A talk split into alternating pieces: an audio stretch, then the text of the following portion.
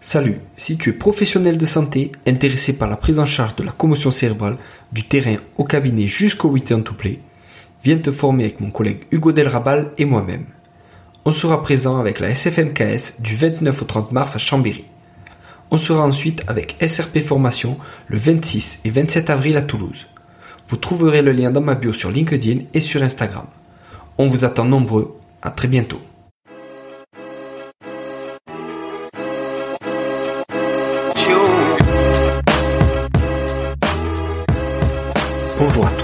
Bienvenue sur le podcast Objectif Performance, le podcast pour construire son haut niveau.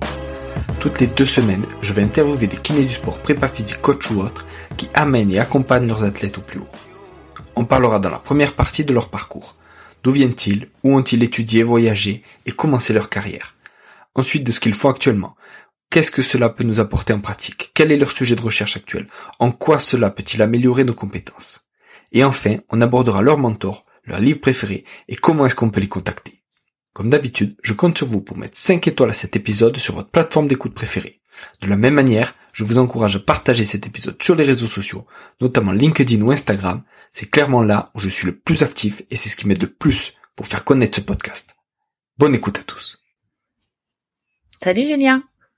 Merci à toi d'avoir accepté ma demande d'interview. Ben merci à toi. Alors euh, j'avais un petit peu envie de commencer en précisant que je m'excuserai pas, enfin je demanderai pas qu'on m'excuse d'être là, même si euh, je t'ai dit en off hein, que j'avais de la pression euh, concernant, euh, en compte tenu euh, tous les grands noms qui sont passés dans ton podcast. Mais promis, je ne demande pas qu'on m'excuse d'être là. très bien, très bien. Et t'as pas à t'excuser. Si, si t'es là, c'est que moi ça m'intéresse et je pense que ça intéresse aussi beaucoup de monde d'avoir voilà un peu ton, ton background et, et voilà un peu ce que tu fais maintenant avec plein de choses différentes dont on va parler. Donc voilà, moi je suis moi je suis très content que tu puisses nous expliquer tout ça. Pour commencer, est-ce que tu peux justement nous donner ta définition de la performance? Mm Ouais, alors euh, bah, je t'avoue que connaissant le podcast, je savais que j'allais avoir la question, donc je me, je me la suis euh, retournée des fois et des fois dans la tête. Alors c'est vrai que pour moi, la performance, elle fait référence à quelque part un niveau de réalisation et d'accomplissement d'une personne euh, par rapport à un, objectif fixé. Donc, euh, bah, c'est vrai que dans le sport, elle peut être mesurée à travers euh, un résultat, la vitesse, la précision, la qualité, etc. mais mm. j'ai aussi à cœur de penser que la performance, elle peut pas être dissociée de l'émotion. Mm. Euh, et c'est, j'ai coutume de dire que c'est d'ailleurs ce qui me laisse peut-être la, la naïveté de croire qu'il peut encore y avoir de la performance propre, parce mm. que je me dis que la chimie peut pas provoquer l'émotion. Et, euh, et, et, je me souviens avoir euh, euh croisé euh, Thierry Blancon lors euh, de ma formation du début de kiné du sport à l'INSEP. Et pour ça, il avait été aussi très inspirant parce que parce que il soutenait aussi le fait que la performance, bah, c'était un état de grâce et cet état de grâce, bah, la chimie pouvait pas le provoquer. Donc donc j'ai du mal à l'enlever de l'émotion.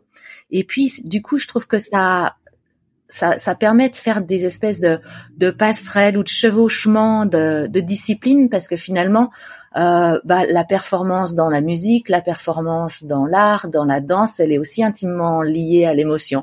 Donc j'aime bien le côté un petit peu euh, chevauchement des différents mondes comme ça. Ouais, ah c'est génial. Et du coup, Florence, après cette euh, belle définition de la performance, est-ce que tu peux nous dire un peu, euh, voilà, quel est ton parcours, d'où tu viens, où tu as étudié? Mhm. Alors écoute, euh, de la même façon, j'ai l'habitude de dire que je suis une kiné euh, diplômée d'un autre siècle parce que j'ai été diplômée en 95 à l'école de Nancy. Et puis euh, à l'époque j'étais d'ailleurs pour la petite histoire j'étais en première année quand François Fourchet était en troisième année mais on s'est jamais croisé à ce moment-là et on s'est croisé euh, des années plus tard. Donc c'est assez ah, rigolo. Euh, et puis à ce moment-là, j'avais pas envie de rester à Nancy, mais j'étais un peu aventurière, mais pas tant que ça. Donc euh, j'ai traversé la France uniquement. c'est bien. Et je suis allée euh, m'installer à, à Niort. Ouais, c'est déjà bien. Hein. À Niort, euh, dans en tant que remplaçante. Et puis très vite, j'ai eu l'opportunité de racheter une patientèle parce qu'à l'époque, ça se faisait encore comme ça, euh, dans un milieu un petit peu euh, semi-rural, on va dire.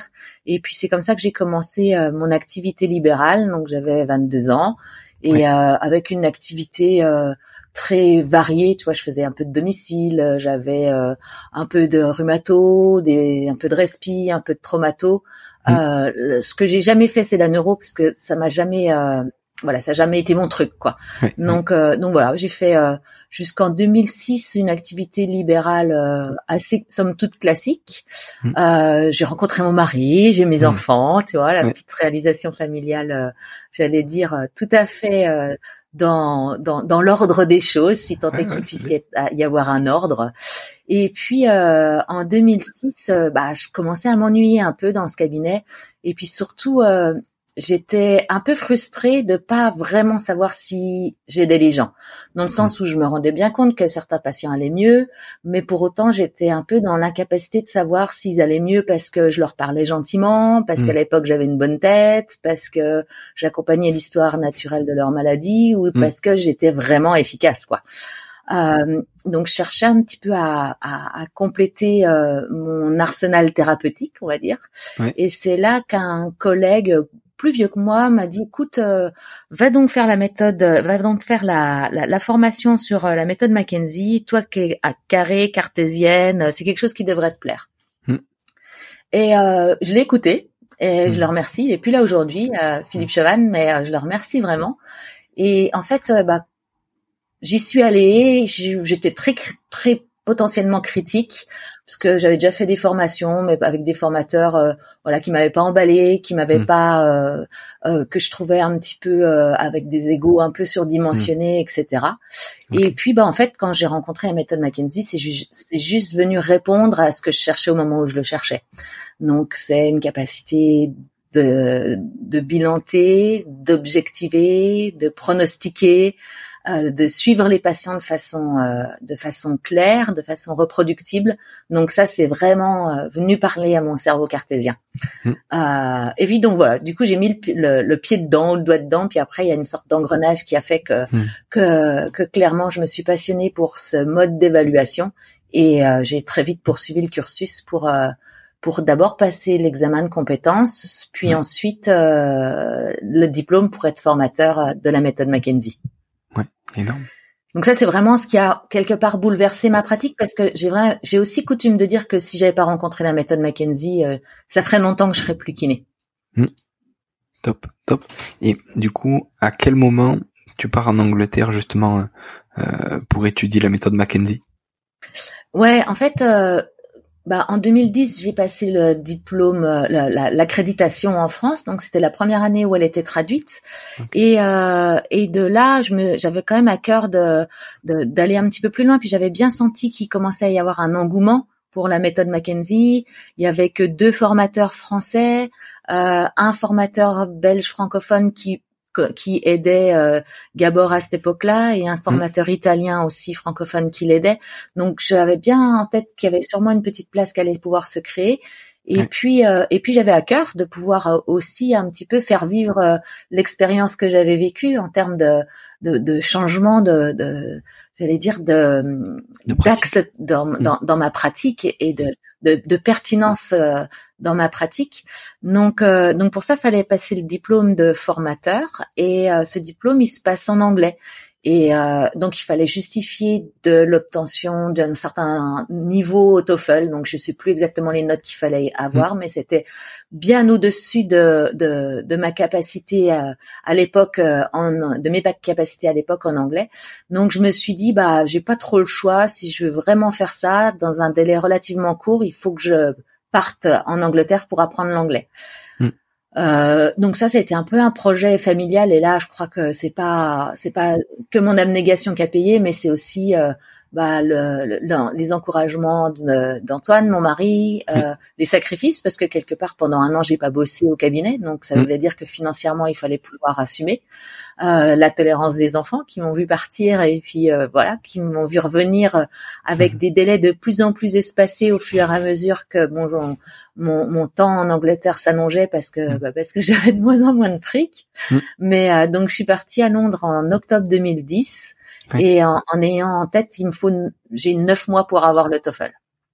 Donc euh, j'ai trouvé euh, des cours où j'allais le matin dans un collège à Notting Hill prendre les cours et puis l'après-midi je travaillais pour un kiné français Alors c'était un peu borderline hein, parce que j'avais pas l'accréditation NHS, euh, je travaillais sur son numéro. Bon, écoute, ça fait le job. Moi, ça me permettait de payer mon collège, euh, ma vie là-bas et mon hébergement. Donc, euh, donc je me suis satisfaite de ça.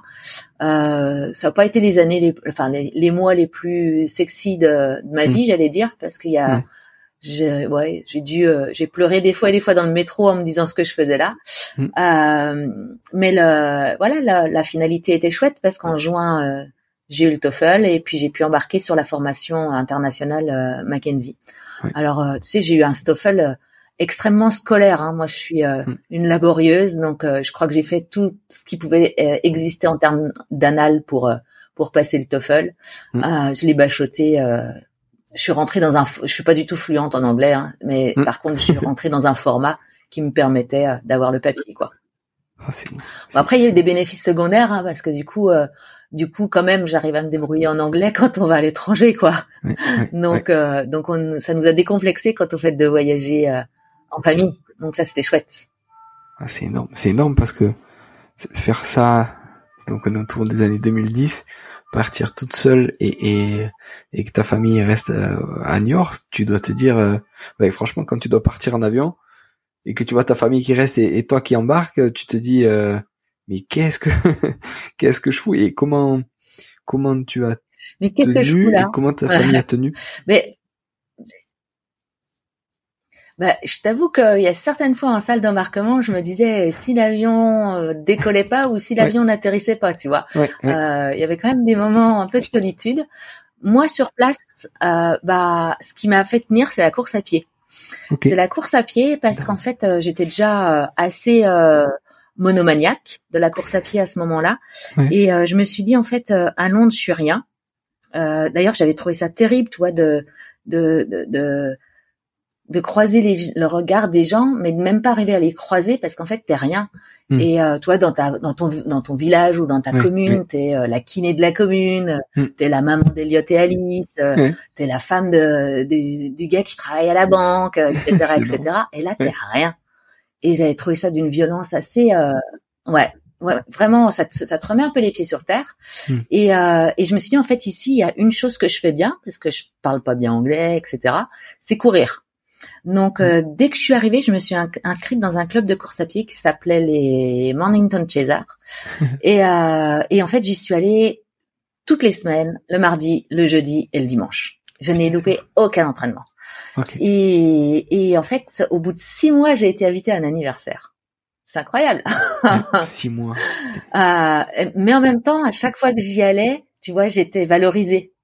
Euh, j'étais valorisée parce que parmi les filles du club à cette époque-là, bah, j'étais un peu performante, j'étais un peu, donc je retrouvais un, un brin de, ouais, un, un, brin d'humanité qui me faisait du bien, tu vois. Mmh, mmh. Euh, donc c'était vraiment ma, ma bouée de sauvetage et euh, les copines que je me que, que je me suis faites euh, en allant dans ce club-là, bah finalement il y en a trois que j'ai gardés aujourd'hui, ah, euh, avec qui je communique encore régulièrement, qui sont venus faire des courses en France. Moi, à la fin, j'avais fait une course qui est excellente, qui s'appelle euh, euh, le relais des châteaux du Pays de Galles. C'est une course sur deux jours en onze euh, stage, tu sais, il y avait il y avait 11 11 11 étapes quelque part. et euh, c'était une, une, course d'équipe qui était vraiment extraordinaire. Et donc in fine j'ai j'ai j'ai vraiment vécu des moments forts mm. à Londres essentiellement en lien avec euh, en lien avec la course à pied. Euh, mm. Et puis tu vois, moi quand j'étais à Londres, souvent les gens disent ouais Londres c'est super, tu peux rencontrer plein de monde, il suffit d'aller dans un pub. Mm. Sauf que moi ce que je voulais pas c'est rencontrer des hispaniques, des francophones. En fait c'est super facile de rencontrer des gens qui sont pas anglais, mais rencontrer des anglais c'est pas si simple que ça. mais tu vois ça m'a pris six mois. Mais bah, par contre, ceux avec qui je suis rentrée en connexion forte, ils, ils sont toujours là, quoi. Ah, Donc ça, c'était, euh, in fine, c'était vraiment vraiment chouette. Euh, mais c'est vrai que cette euh, cette euh, cette abnégation à aller à l'entraînement et ce, ce, ce, cette bouée de sauvetage qui était la mm. course à pied, je pense que sans ça, c'était euh, c'était voué à l'échec. Mm. C'était mm. voué à l'échec. et puis après, pour la deuxième partie de ta question concernant la famille, euh, je sais pas si je leur ai laissé beaucoup le choix.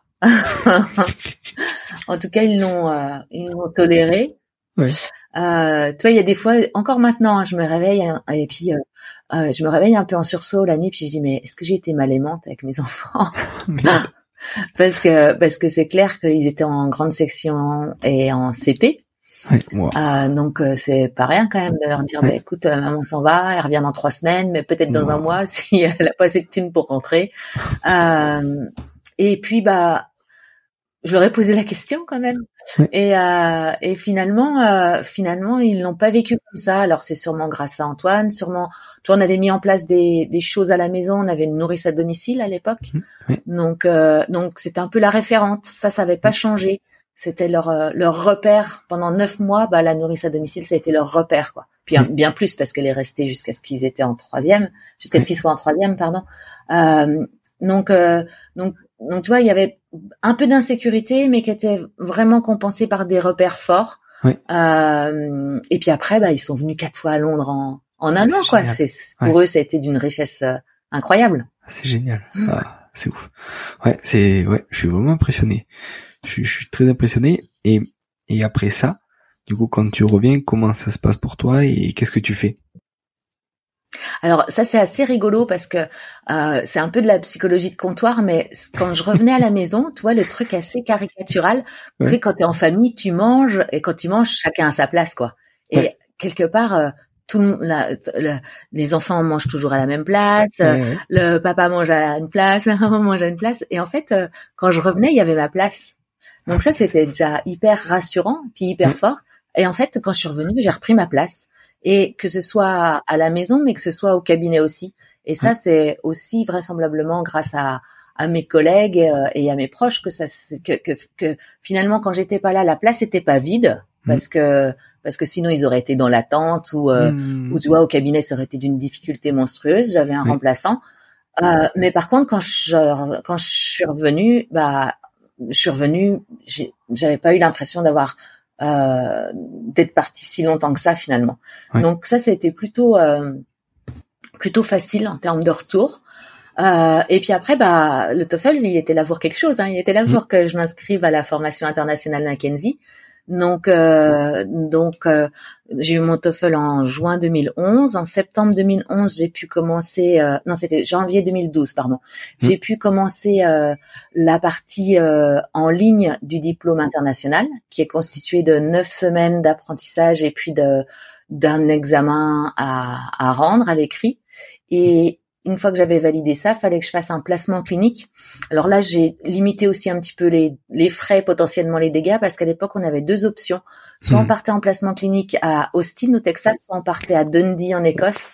Et, euh, et du coup, je suis partie à Dundee parce que parce que ça me semblait plus facile pour faire un aller-retour en cas de problème.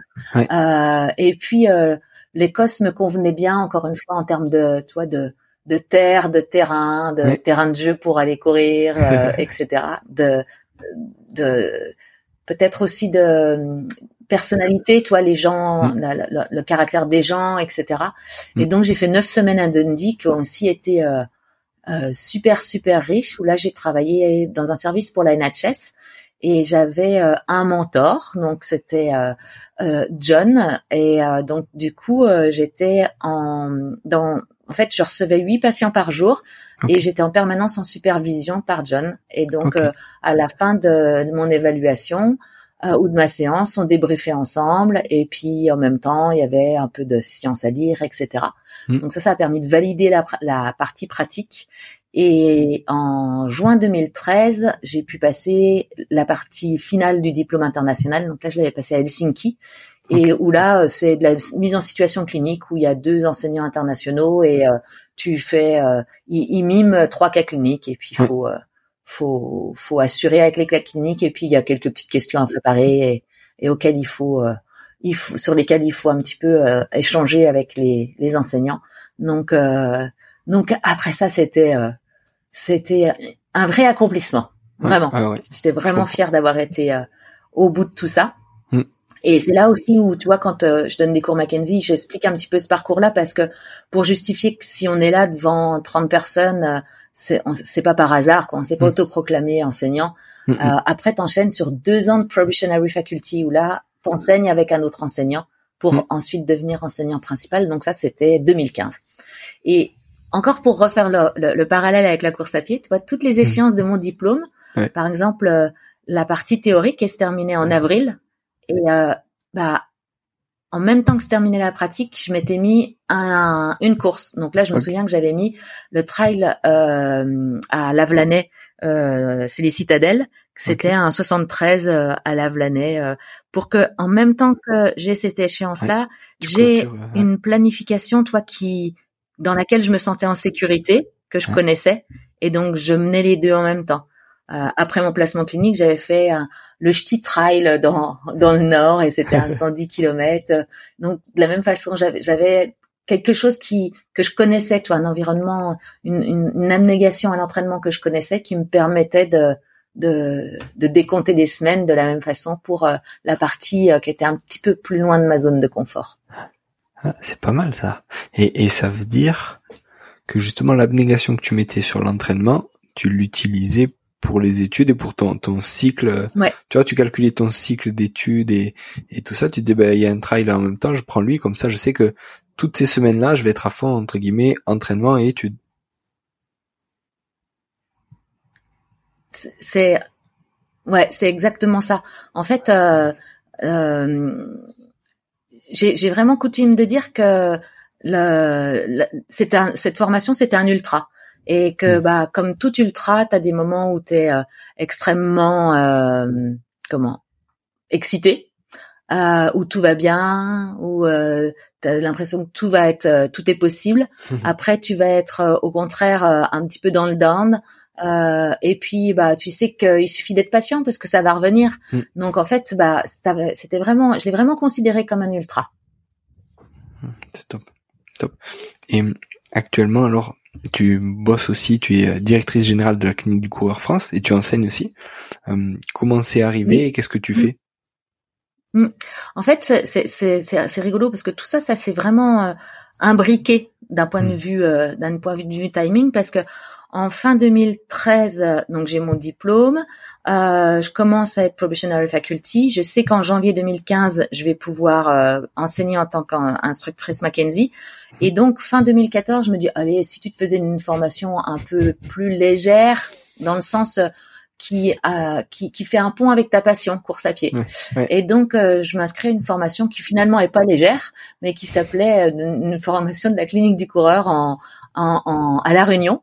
Euh, Mhm. en novembre 2014 et euh, j'y associe bien évidemment le fait d'aller faire le Bourbon parce que j'avais Mhm. déjà fait la Diag en 2009 Ouais. et euh, et donc c'est là où je rencontre Blaise et puis bah là avec Blaise il y a un gros match bah, intellectuel humain et en décembre 2014 euh, il me propose avec Flavio de reprendre euh, enfin de, de pas reprendre parce que ça n'existait pas mais de de, de, comment dirais-je de, de collider l'installation de la clinique du coureur en France Mm. euh, donc bah là je t'avoue que c'est un peu Noël hein.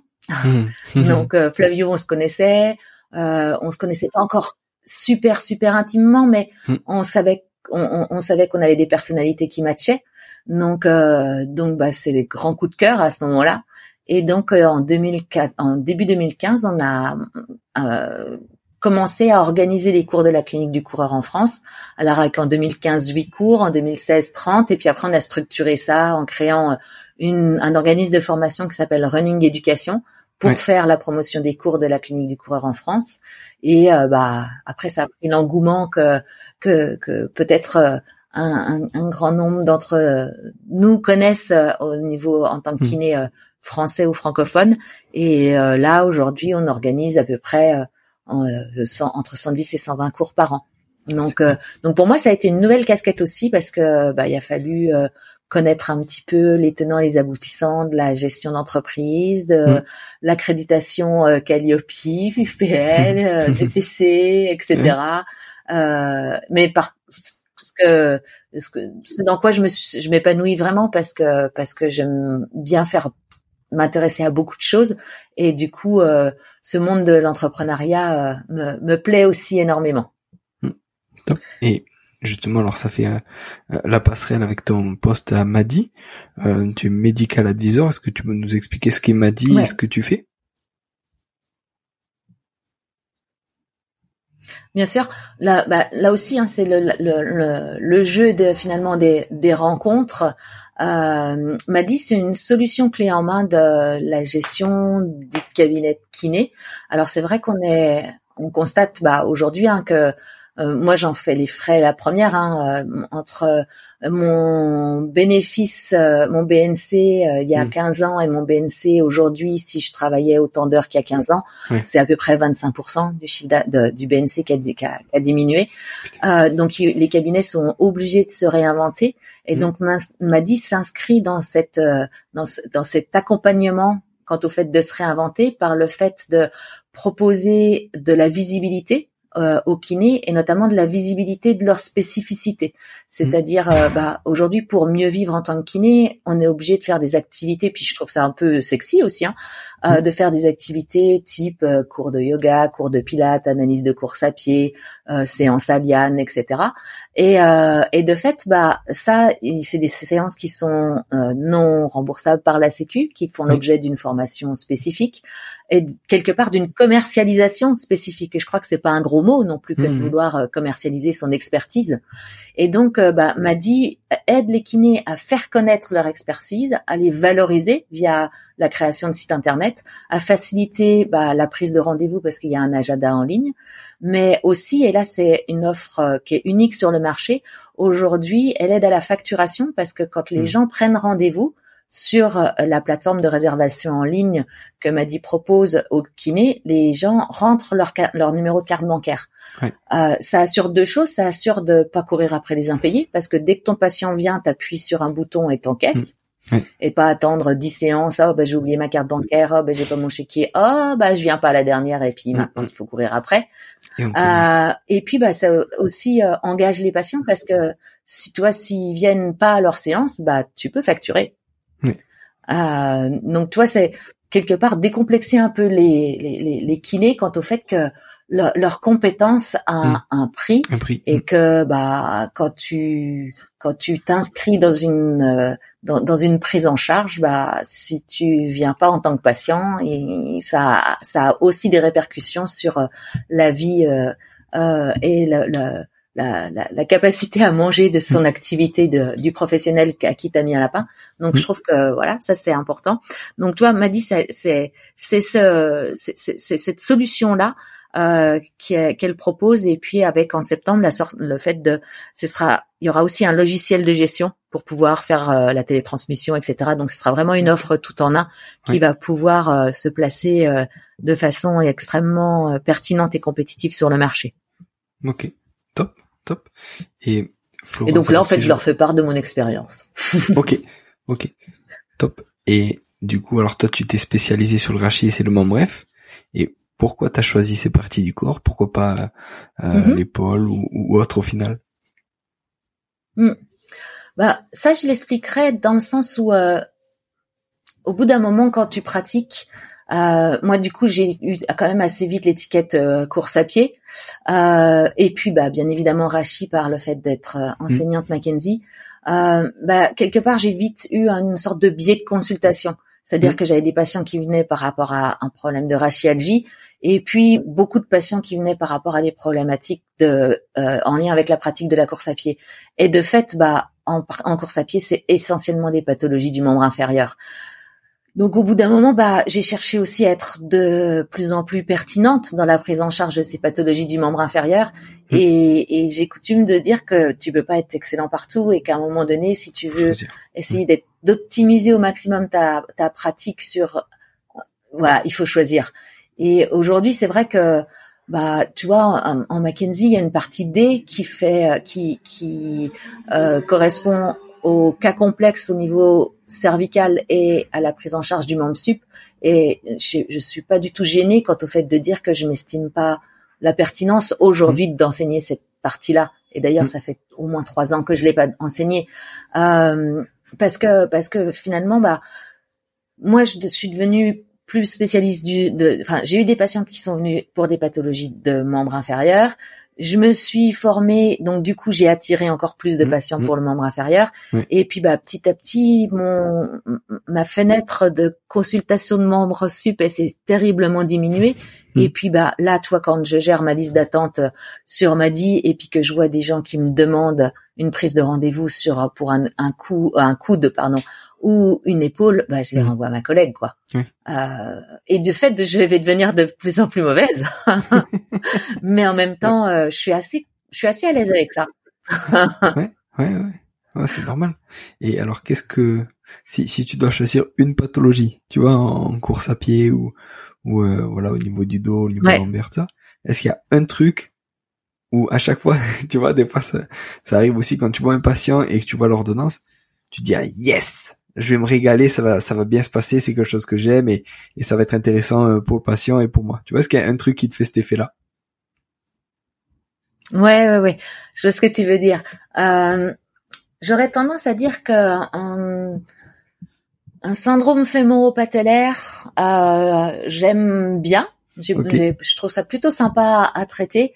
Euh, et d'autant qu'il y a, en fait, j'aime bien parce qu'il y a plusieurs, euh, il y a, y a, y a plusieurs tenants, tu vois. Mm, il y a mm. un côté éducation qui va être primordial euh, et un côté un petit peu déconstruction des croyances qui va aussi être euh, vraiment primordial. Euh, et ça, j'aime, vraiment bien euh, essayer de, tu vois, quand tu arrives à faire changer les croyances du patient, mais sans lui dire c'est moi qui, c'est moi qui ai la vérité, c'est toi qui as tort, mais lui faire verbaliser un certain nombre de de, de, de, changements dans son discours. Ça, je trouve ça assez euh, assez puissant. Euh, et puis, bah, il y a un côté euh, purement exposition, quantification du stress mécanique, mmh. où là, va quand même falloir faire de la prescription d'exercice, va falloir engager, va falloir euh, créer de l'adhésion mmh. quant au fait de faire ces exercices-là du patient, au, patient, pardon. Et puis, et puis, il y a, je veux dire, c'est quand même une pathologie qui change vite. Mm. Donc, euh, donc c'est c'est assez satisfaisant en termes de de pronostic de, de, de changement pragmatique pour le patient. Donc, je trouve que le syndrome fémoro-patellaire, c'est plutôt une pathologie euh, une pathologie sympa. En plus, t'autorises les gens à courir. Tu vas même te mm-hmm. servir de la course comme médicament. Mm. Donc, euh, tu vois, je trouve que c'est c'est une pathologie sympa et c'est une pathologie hyper euh, fréquente dès que tu fais un peu de un, peu de, dès que tu reçois beaucoup de coureurs finalement. Donc ça c'est une pathologie vraiment que j'aime bien. Euh, après j'aime bien aussi euh, bah, les cas un peu complexes quand même au niveau lombaire qui deviennent en fait des cas hyper simples parce qu'on s'est juste trop torturé la tête quoi. Dans le sens où euh, les gens qu'on fait un peu qui, qui m'arrivent après avoir fait un peu le quelque part le, le, le tour des des, des, des potentiels euh, euh, comment confrères, alors euh, sans mm. jugement de valeur bien évidemment, mm. mais qui se sont un peu perdus dans un dans dans un j'ai perdu le mot, mais mm, euh, qui, se, qui, se retrouvent un peu dans une errance thérapeutique. et en fin de compte, euh, en fin de compte, si d'emblée tu reprends les choses de façon très stricte, de façon très pragmatique, euh, bah des fois ça change quand même super vite et tu dis mais en fait euh, cette ce patient là il était en totale errance thérapeutique et la solution mm. elle était elle était juste hyper simple quoi mm. euh, fallait juste arrêter de se torturer la tête et de chercher euh, euh des choses là où la, la de, de complexifier quelque chose qui ne, ne méritait pas de l'être donc mm. donc j'aime assez ces gens qui arrivent un petit peu en errance au cabinet des fois, c'est un peu complexe quand même. Hein. Donc, euh, m'envoyez pas tous les cas complexes. ça recrute. Tous les patients avec qui vous, vous arrivez à rien dans les deux et, et, ça te fait pas peur, justement, quand tu vois, tu vois, quand tu commences à faire l'anamnèse et que le patient te dit, ben voilà, ça fait trois ans que j'ai mal, euh, euh, j'ai vu un tel, un tel, un tel, j'ai vu euh, tel métier, mm. tel métier. tu vois, tu te dis pas, wow, wow, wow. tu vois, comment comment on va y arriver et, et tu vois comment tu gères ça? Mmh. Mais en fait, euh, j'ai un peu pris la parade de ça en me disant que déjà j'avais le bon rôle parce que finalement ils viennent. Euh, euh, toi, tu as un peu un biais de consultation. On dit bon bah personne pour l'instant, personne n'a trouvé. Bon bah allez voir Florence. Il paraît qu'elle mmh. est spécialiste d'un truc. on sait pas trop mmh. d'ailleurs ce que c'est, mais et donc déjà je trouve que souvent ils arrivent avec une attente, mais aussi euh, avec euh, bah, finalement l'envie de changer. Tu l'envie, ils, sont assez, ouais, ils arrivent avec avec assez ouais, plutôt pas, mal de, de, de, bienveillance par rapport à mmh. ce que je vais leur proposer, mmh. euh, en tout cas de curiosité.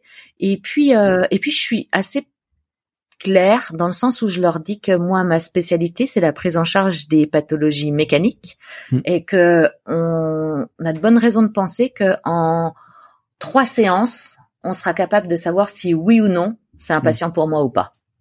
Et qu'aujourd'hui, j'ai aussi la chance bah, d'avoir cultivé un réseau qui fait que si c'est pas un patient pour moi, j'ai une hmm. bonne raison de penser de savoir de, que de savoir euh, que, que je pourrais savoir à qui l'adresser pour hmm. euh, pour le réorienter et, et, et, répondre à son attente.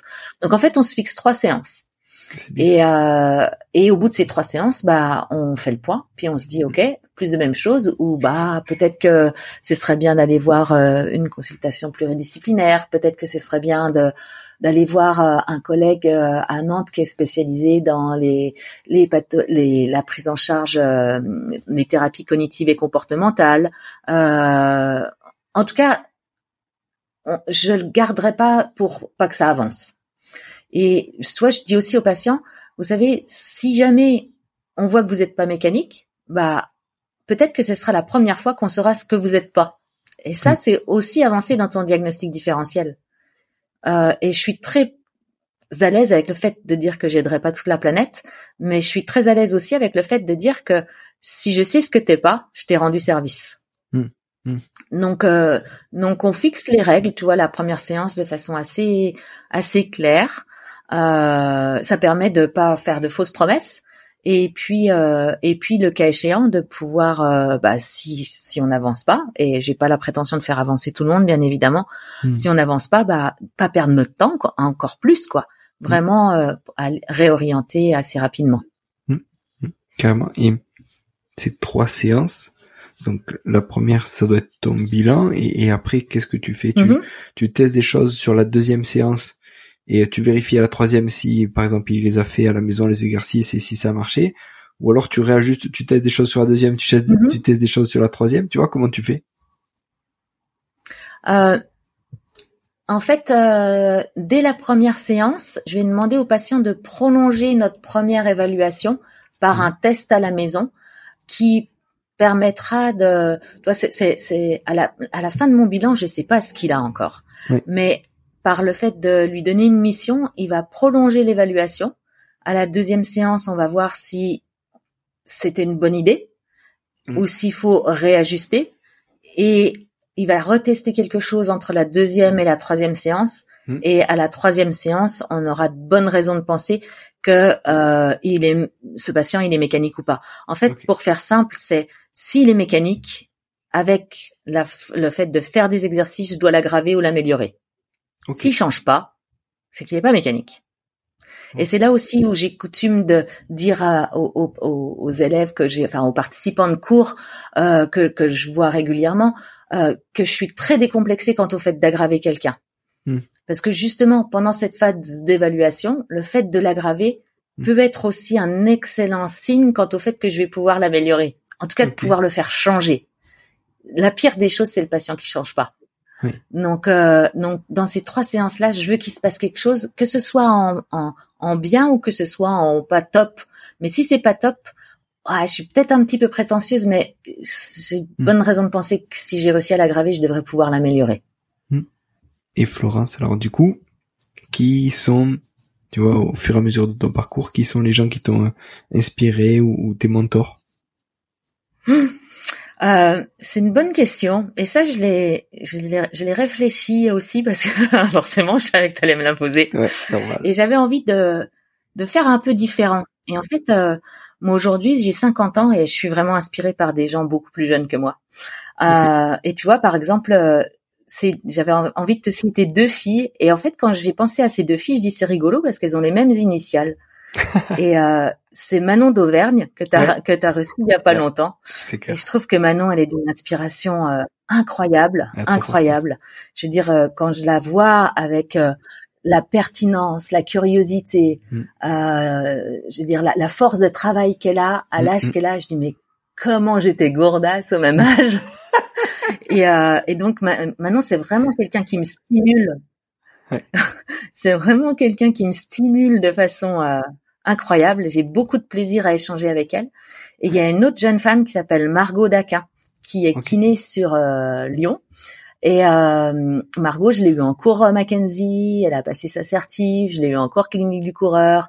Elle a développé plein d'autres compétences en, en, en, éducation thérapeutique, mm. en entretien motivationnel, etc. Et c'est une jeune fille avec euh, son mari Étienne que je vois systématiquement quand je vais à Nantes. Euh. J'ai un énorme plaisir à la rencontrer et tu vois, au-delà de la compétence professionnelle, c'est aussi quelqu'un qui m'inspire par euh, ses engagements, que ce soit écologique, féministe, etc. Mm. Et euh, moi, j'ai pas eu, j'ai pas eu ces, ces, velléités quand j'avais le même âge. Euh, peut-être parce que ça se posait pas, tout simplement, parce que c'était un autre, un autre moment de politique, économique, euh, écologique, mm. etc. en tout cas, c'est, c'est quelqu'un qui toi qui, qui me bouscule sans jamais euh, porter de jugement tu vois. Mm. Euh, souvent, moi, ce que je reproche, par exemple, aux, aux filles qui sont très féministes ou aux, aux, gens qui sont très écolos, c'est ah, c'est un peu des donneurs de leçons de temps en mm. temps. Et, mm. et cette fille, elle a, elle a, cette capacité de de, de, de, de, faire réfléchir sans donner des leçons. Donc, euh, je trouve ça, je trouve ça super inspirant.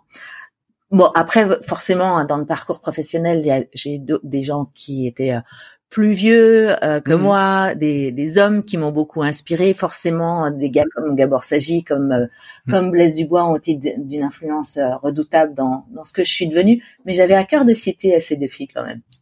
Ah, c'est super, c'est super. Et alors, euh, je connais pas Margot, mais je connais un peu maintenant, et je, je partage exactement exactement ce que tu penses. Elle a une une énergie et elle transmet vraiment de l'énergie et plein de choses positives. Euh, on dirait que c'est naturel chez elle, donc c'est ouais, c'était un plaisir d'avoir sur le podcast en plus.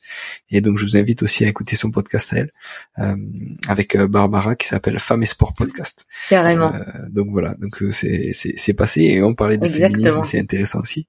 Et tu vois moi, alors je, je, vais me permettre, je trouve que ce que tu as fait de partir un an comme ça en Angleterre et tout, ben je trouve ça, euh, je trouve qu'il y a du, du féminisme là-dedans. Il y a une prise de risque aussi de se dire, ben voilà, euh, ma famille, j'ai assez confiance en eux et notamment j'ai confiance aussi en mon mari pour qu'il assume le rôle seul à la maison de gérer euh, les enfants et le quotidien. Alors avec la, la nounou aussi, tu disais. Mais je mhm. trouve ça que au final, c'est moi je trouve ça avant-gardiste. Euh, ce que ce que t'as fait à ce moment-là et tu vois t'en retires encore les fruits aujourd'hui et donc je trouve qu'il y a un côté quand même euh, déjà voilà mm. engagé et tout ça que bah, qu'on peut retrouver maintenant chez chez Manon ou chez Margot, hein, mais mais voilà, je trouve qu'il y avait euh, ce côté-là euh, en avance entre guillemets. Mm. Ouais. ouais. alors j'en suis fier. mais mais ouais, vraiment, je, me rappelle, je me rappelle quand tu m'en as parlé et je me suis dit putain, dans, dans ma tête, je me suis dit putain de faire ça il y a une quinzaine d'années environ, même même maintenant, moi, si ma femme, elle me dit, je pars euh, un an euh, en Angleterre, même si ça paraît pas loin, tout ça, je lui dis, je vais jamais y arriver tout seul, tu vois. non, c'est, c'est, ouais, c'est balèze. Ouais. Et en termes de livres, du coup, Florence, est-ce que tu as des, euh, des trucs que tu lis, que mm-hmm. tu relis, ou des livres qui t'ont marqué Pareil, hein, ça peut être, ça peut être sport, ça peut être kiné, ça peut être autre? Mm-hmm. Mm. En fait, il y a un livre, euh, c'est vraiment quelque chose euh, en lien avec bah, la prépa physique euh, et puis qui, a fait écho aussi au, parcours de, de, formation que j'ai suivi après. Mais je trouve que le livre sur la préparation physique de Fred Aubert et Thierry Blancon, j'adore leur feuilleter régulièrement parce que certes, c'est un livre qui date maintenant, mais je mm, trouve mm. qu'il pose un certain nombre de de, de, de, de, principes de base qu'il faut peut-être pas oublier. Et puis j'ai eu la chance de rencontrer les deux et je trouvais, j'ai trouvé que c'était aussi des gars qui étaient, euh, qui, étaient vraiment, enfin, je, je, remercie le destin de m'avoir permis de croiser leur route, quoi. Vraiment, vraiment, vraiment. Et puis après, euh, je viens de finir un livre et alors euh, j'avais envie d'en parler aussi parce que je pense qu'il n'est pas arrivé sur ma table de chevet euh, comme ça, de façon euh, hasardeuse. Hmm. C'est hmm. Flavio qui me l'a offert la semaine dernière et euh, c'est ça, ça s'appelle Kilomètre Zéro euh, de Maud Ankawa et euh, et en fait c'est un roman initiatique et, et je trouve que que de temps en temps, voilà, moi ça m'a vraiment ça m'a vraiment touché. Je l'ai dévoré. Je pense que je le relirai. J'ai pris des mmh. photos de pages, j'en ai corné d'autres, etc. Mmh. En tout cas, ça permet de, de, se poser des questions sur ce qu'on fait au moment où on le fait, où on en est aussi, et puis euh, et puis de, de, de se dire est-ce que parfois ce risque euh, frénétique il, mmh. il est obligatoire ou est-ce que je peux faire différemment? Enfin, euh, par quoi je remplis ma vie. Est-ce que c'est euh, est-ce que c'est par du sable ou est-ce que c'est par les gros cailloux euh, mm. Et, j'ai vraiment trouvé ce livre, tu vois, c'est pareil, c'est pas donneur de leçons, c'est un roman, euh, mais par contre, euh, ça te, ça te fait poser un petit peu de questions. Donc, mm. si vous avez rien à faire ou si vous savez pas quoi lire pendant l'été, mm. kilomètre zéro, c'est un, petit moment d'introspection personnelle qui est plutôt, qui est plutôt frais, mais mais qui fait le job. top, top. Et Florence, alors si on veut te joindre, si on a des questions, euh, où c'est que tu es présente en, termes de réseaux, euh, de réseaux sociaux? Mm-hmm. Alors euh, un peu sur tout. Euh, on peut me joindre vraiment facilement sur Insta, sur Facebook, sur LinkedIn et puis euh, Twitter, je regarde un petit peu moins. Après, euh, on peut m'envoyer un message à florence.morisseau@lacliniqueducoureur.com sans aucun souci.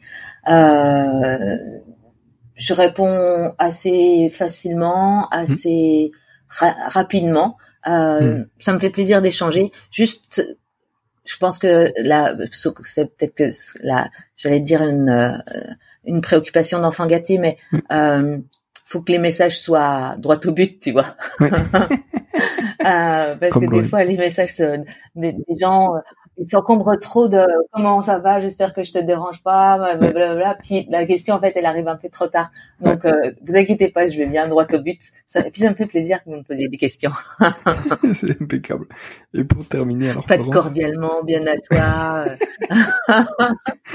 Même pas salut, direct, pose ta question. non, ouais, quand même, salut, c'est bien. et pour terminer, Florence, comment toi tu construis ton niveau? Euh, C'est une bonne question. Euh, comment je construis mon niveau? Je pense que j'essaye de rester extrêmement curieuse.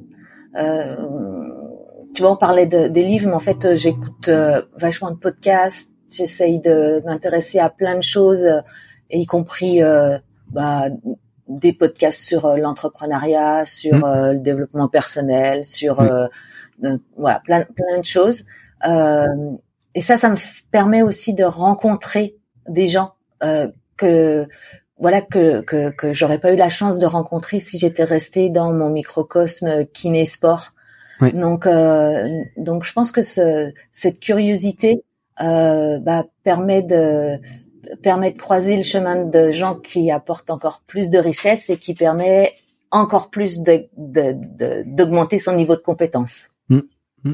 Ah, c'est top, top. Et qu'est-ce que tu nous conseilles comme podcast alors? Alors moi j'aime bien euh, Génération Do It Yourself ouais, euh, de Mathieu Stéphanie. C'est mmh. un entrepreneur euh, qui se présente comme entrepreneur récidiviste, mhm. euh, qui reçoit des aventuriers, des sportifs de haut niveau et des entrepreneurs. Euh, donc ça j'aime vraiment bien. Et puis j'aime bien le format parce que c'est un format extrêmement long et mhm. du coup vu que je passe beaucoup d'heures dans les transports, euh, c'est un, un, format qui me convient plutôt bien.